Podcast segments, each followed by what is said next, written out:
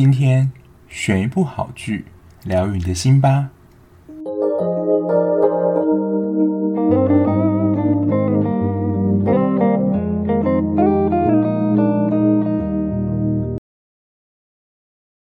欢迎收听绝句二百五，我是小 B。Hello，大家。上一集呢，在跟大家推广就是 MixerBox 已经有留言功能之后，很感谢大大家，就是收到了蛮多留言。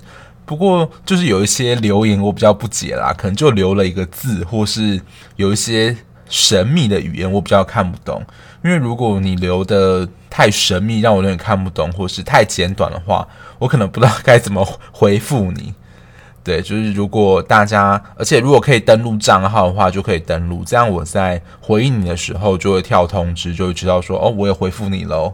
对，就很感谢大家可以在留言区给我的一些鼓励，那我会继续的就把这个节目做好。那如果自己在金钱上心有余力的话，想给我一些支持，也是欢迎订阅跟赞助我的方案。那今天要讲的这一部，其实就是在。应该是伯杰顿家族名门运势那一集的留言区，下面有听众敲完，希望我可以讲这部电影的一些心得或是想法。那刚好呢，我昨天其实我原本就有计划会去看这部电影，那我昨天去看了，那今天就跟大家分享我在当中看到的这些心得，还有一些议题的分享。虽然这一部大概上映了两到三个礼拜左右，不过我相信还是有一些人还没有看过，也还在观望说，呃，别人说到底好不好看呢？然后再决定说要不要去看。不过呢，还是提醒，就是暴雷警告，就是接下来的分享应该还是会提到一些剧情的部分，所以如果你不想要被暴雷的话，也是建议你可以先去电影院看完电影之后再来听，就是我的分享。那《灵魂急转弯》它是由皮克斯出版的动画片。那它的剧情呢，最主要描述一位主角 Joe Gardner，他是一位代理的音乐老师。那在其实他在学校表现不错，然后当时的校长就告诉他说：“嗯，我们要给你一个正式的 offer 喽。”他他很高兴的那一天，他突然得到他好友的邀约，去一家二号的酒吧面试。然后因为那一家酒吧的就是桃乐丝这个女主人，她非常有个性，她就是要对音乐非常有热情的人呢，她才会录用她。然后呢，Joe Garner 就通过了这个桃乐丝的面试，然后他非常的开心。但就在回家路上，他掉到一个那种地下道的那种排水口，就掉下去了。没想到呢，他的灵魂就来到一个叫做投胎先修班的地方，然后在那个地方呢，意外的担任。灵魂就是，我觉得那是个灵魂聚集地，然后那个地方呢，就其实会有一些人生导师，他们这些人生导师呢，就是帮这些灵魂呢，就是找到一个所谓的火花 spark，找到之后呢，才能重新投胎到地球上。Joe Gardner 呢，就意外的担任这个算是这个灵魂聚集地的难搞灵魂之一，就是二十二号的导师。因为 Gardner 真的太想要回到人世间，因为桃乐丝就是告诉他说，你要在当天的晚上七点，就是准时到酒吧，我才会给你上场机会，所以他不可以在那个地方游荡。所以呢，他就是再一次算是没有按照程序上，然后坠落到凡间，然后产生跟灵魂二十二号就是灵魂交换的事情，然后展开的一连串的故事。然后老实先说啊，因为我觉得我自己可能本身就是在心理治疗领域相关工作，所以我觉得这种片子我看的，我不能说不好看，但是我觉得，因为我们一直很常在做这件事，或是提醒这件事情，所以我能够 catch 到说这部戏想要带给大家的寓意，我觉得这是很好的。但我相对来说。就没有这么到，可能大家有被特别感动，因为我觉得如果你看一部戏特别感动，也有可能是他在当中的某一些情节特别的激化到你，你特别的有共鸣，所以你会觉得特别有感。但是我觉得他在片中想要告诉我们的一些讯息，其实我们平常就有在做，所以我觉得你可以去寻找说片中的哪一些角色跟你自己的状态比较像，因为其实我觉得在这部。动画片中提到了蛮多跟我们自己人生相关的，而且一定会接触到的议题。然后我首先现在讲这一部的一个看点，我觉得皮克斯的动画本身就蛮有寓意性的，就是从他挑选那些人生导师，包括德雷莎修女啊、林肯，还有我觉得就是心理学，就是心理学界才会知道，就是荣格分析心理学之父。我相信皮克斯里面的人应该有一些人是有一些心理学相关背景的，因为他其实在整体的寓意的创作题材，其实跟心理学、心理治疗的一些元素其实是蛮像的，而且这些主题其实是我觉得是贴近人性的，比较不会像是在实验室做的那种心理学实验，它是跟我们的人生、个人就是有息息相关、有接触的。而且虽然说这部《灵魂急转弯》是动画片，但是说实在，我自己觉得是比较适合大人看的。但因为它可能某一部分的客群就是想要妈妈、爸爸就是带着小孩进电影院看，所以我觉得它在整体的剧情上并没有太多的洒狗血或是怎么样。就是我觉得它并不是一部那么平铺直述的一部电影，很多地方其实是你要去用心的思考。待会也会跟大家分享到，就是需要去经验的过程。这个经验比较多，谈论的是你的感受，就是你身体的感觉，你自己有的情绪是怎么样，比较不是在逻辑上脑袋的思考。我觉得现在也有蛮多导向的动画片是这样，它虽然包装成动画片，以为是给小孩子的看，但其实里面的剧情或是里面的寓意。都是要大人才比较会有感触，或是能够比较体会里面他所要告诉我们的事情。尤其我觉得这部《灵魂急转弯》的确是这个特性。那再跟大家介绍，就是我今天要帮大家算是解析里面的一些角色他们遭遇的剧情。其实我觉得我看完之后，跟我们心理治疗有一个理论——存在主义治疗，其实它就是从哲学的存在主义。有一些连结会谈论到存在主义，通常就是跟死亡还有人活着存在的意义有非常大的相关。那在存在主义心理治疗有一个非常知名的大师亚伦，他提出了对存在主义心理治疗的一个四个终极关怀，分别是死亡、孤独、无意义跟自由与责任这四个面向。那待会呢，我会就用。动画里面的剧情来套用到，其实这部片子里面有蛮多的剧情都可以跟这四个我们所谓的人生终极关怀的面向是有关系的。第一个终极关怀议题就是死亡。其实死亡在这一部片子，它用一个比较隐晦的方式演出，不是那种血淋淋的，就是从旧掉到那个下水道开始，他的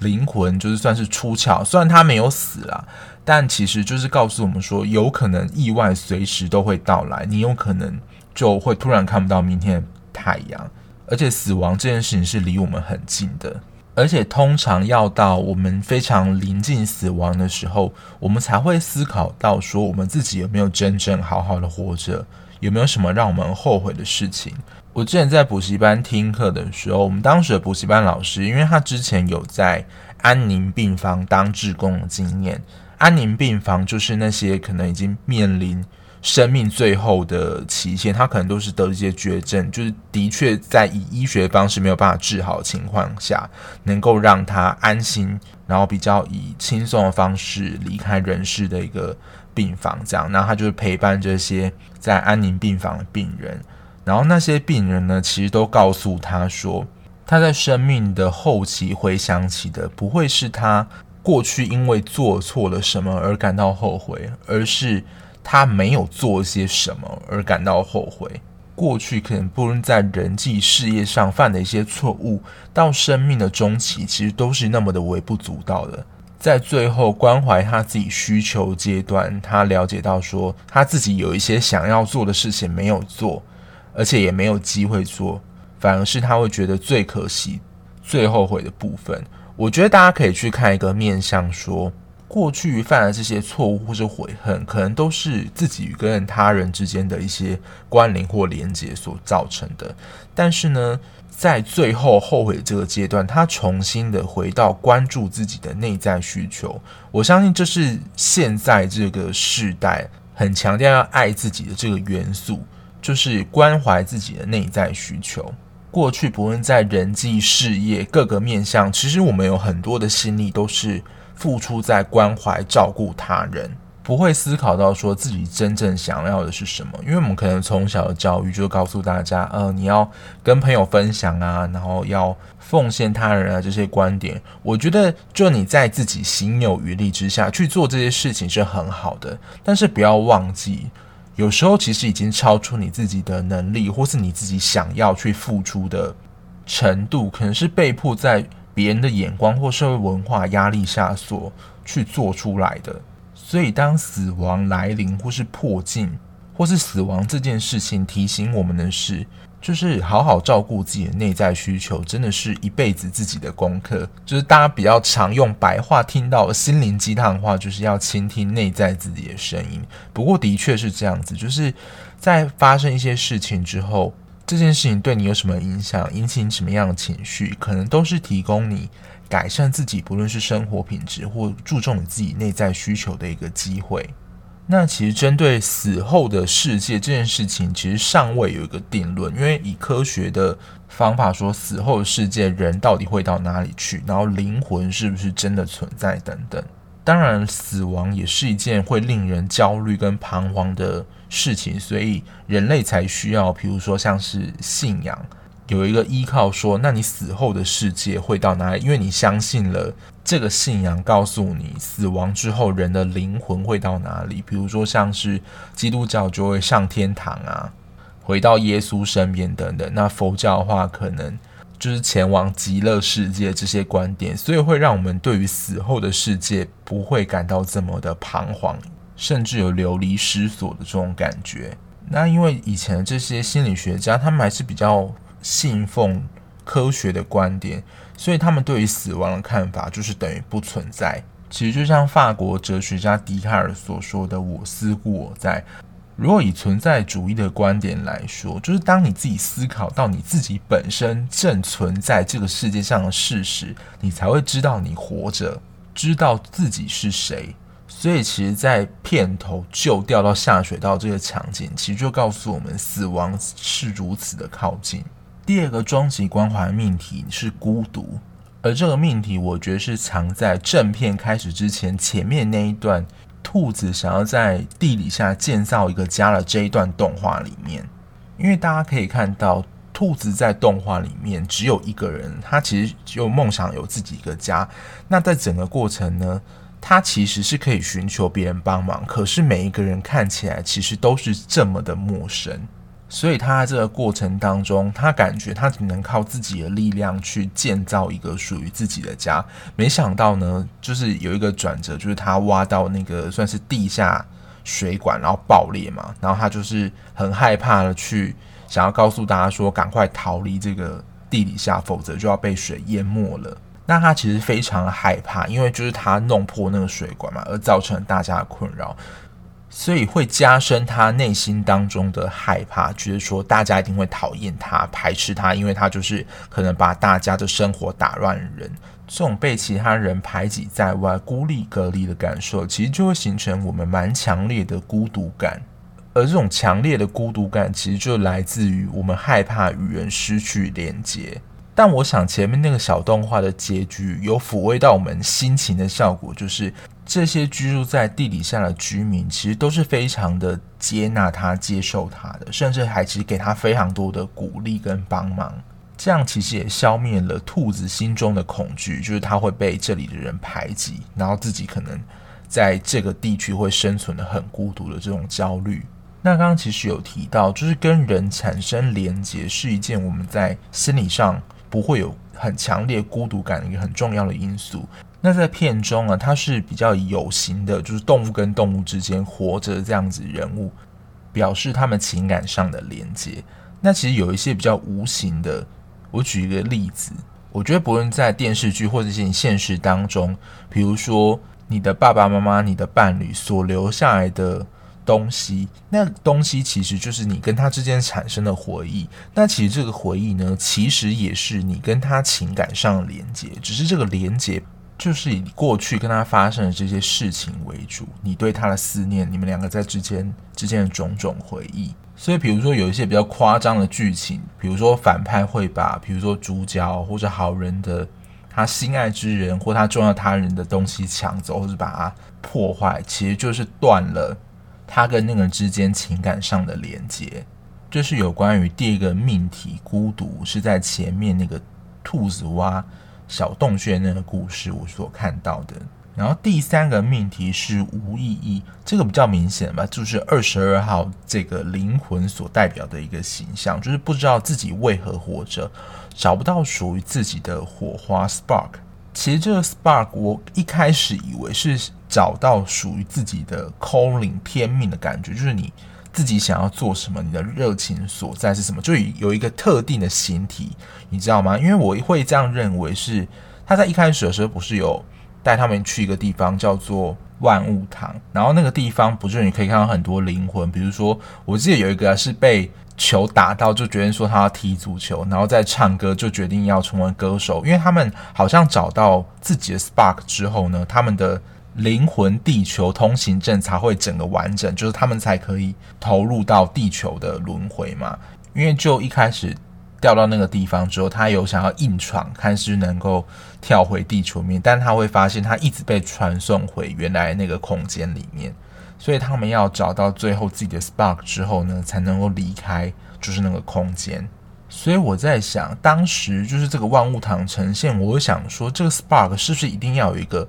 你特殊的一个志向，或是你工作，或是你想要做什么，才能够被称为 spark？因为其实就他的 spark 很明显嘛，就是弹钢琴，然后这件事情也确实是能够谋生，成为一个职业的。但 spark 经过了像德蕾莎修女、林肯，甚至荣格这些非常有名的人物的带领教导之下，还是找不出自己的 spark 是什么。也可以看得出，他对于几乎所有事情，他都觉得没有兴趣，或甚至你要说没有意义的，也不知道他自己的热情所在到底是什么。跟我们自己听众会有一个连结，就是说，诶，我不知道为何自己活着，或是我活着的意义到底是什么。有时候就会有这样的感觉，就我不知道为什么而活。因为思考人生的意义本身就不是一件简单的事情。但是我之前在看一个 YouTuber 的影片，就有个听众观众问他一个问题，我觉得他回答的蛮好的。就有听众问他说，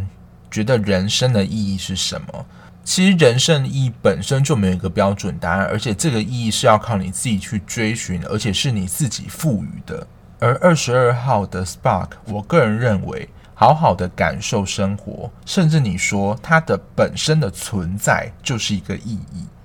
因为大家可以知道，二十二号已经在灵魂先修班已经。就是上上课徘徊了几千年，他都没有回到真正人世，所以他根本不知道人世之间的事情，还有他真正成为人的感受到底是怎么样。然后他也在成为旧的这个过程当中，体会了原来成为人可以有这么多美好的事物发生。我觉得印象最深刻就是他吃披萨的那个时候，他一定会想说：哇，人世间怎么会有如此美味的东西呢？因为这是你在没有成为人之前，你永远无法经验或感受到说，哦，原来披萨是这么的美味。也就是因为他能够就是来到人世间，然后有救这个身体，他能够感受到说他正感受这些美好的一切，所以最后就是就想要把自己身体要回去，但是二十号不肯嘛，因为他感受到这个美好，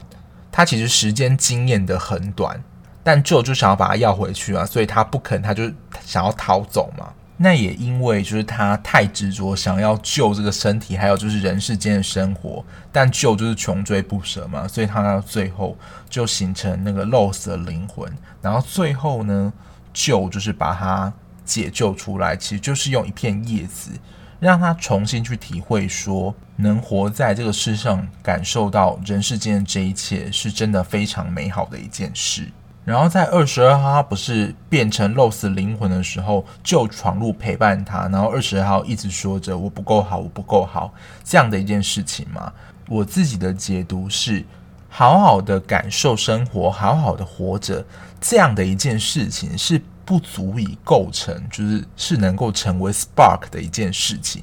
因为他可能会觉得说这件事情不是很稀松平常嘛，好像这个 spark 一定要是一个很伟大的梦想，或是一件很重要的事情才能够成为一个 spark。那我觉得皮克斯这边啦，可能有想要传达出一个意义，说这个 spark 不一定是要一件很伟大或是很有成就的事情才能够被称为 spark，而是你生活当中所有的美好事物对你来说是极度有意义的事情，就能够被。你认为是 spark，所以就是你如何定义 spark，还有你如何决定 spark，其实都是要由你自己去追寻经验的过程来定义它。说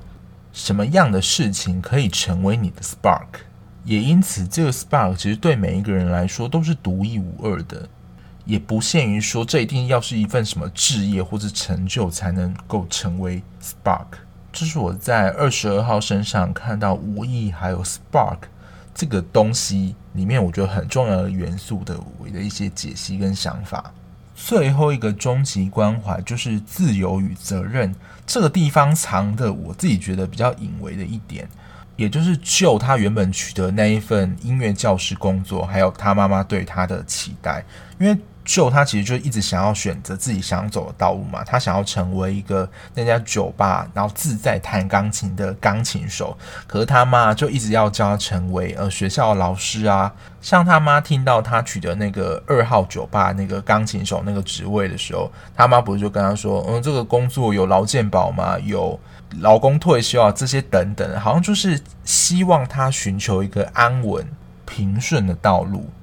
但从剧情当中脉络能够知道，就是可能救他爸其实也是有追求他的梦想了，可是呢，他为了追求梦想是没有办法，比如说养活或者甚至让自己的家庭能够得到温饱这些状态，所以他妈不是说你们既然能够活着，还不是靠我，就是这一家裁缝店才能养活你们吗？所以他妈妈就非常的期待他，他之后的生活。还有之后日是能够走得平顺安稳的，也是因为他爸的前车之鉴啦，所以我觉得不难理解，就他妈妈会有这样的想法。当然，以动画来说，我本身认为他是 happy ending 嘛，就是他能够得到他妈妈的认同，去做他想要的工作。但是，我觉得在某些现实的情况下，其实是你自己想要做的事情是没有办法得到你心爱的人的认同的。所以，当你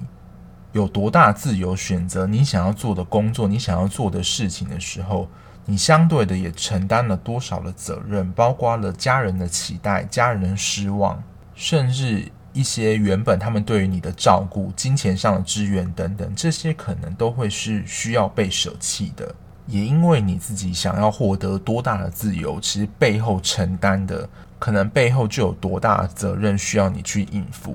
我觉得这是第四个终极关怀，我在电影当中所看到的点。然后在看这一部电影的时候，我又再一次的算是体会到这件事情了。除了活在当下之外，去经验、感受跟亲自走过某一些事情，其实跟你用想或是看一些影片的感觉是截然不同的。唯有当你自己经验的这个过程，你的身体感受、你的想法。才能够被打开，就好像二十二号就是住进了旧身体之后，他才有这个机会去实际感受到发生在他自己身上的事情，而且是由他自己真正感受到的。所以最明显的一个例子，我觉得就是看旅游节目，跟你亲自到访那个国家的感受是截然不同的。我自己也是自己真正有出过国之后才有这样的感受，就是你自己亲自到那边感受当地的人文气息，跟你在电视上看到是完全没有办法比拟的。你就会有一种感觉说，哦，原来这个地方的感受就是这样。我想这就是他在电影当中所要强调的是，只有你在当下去经验、注重你的感受，一切的所有东西其实都会变得很不一样。不再是你所认为的哦，它就是一片树叶啊，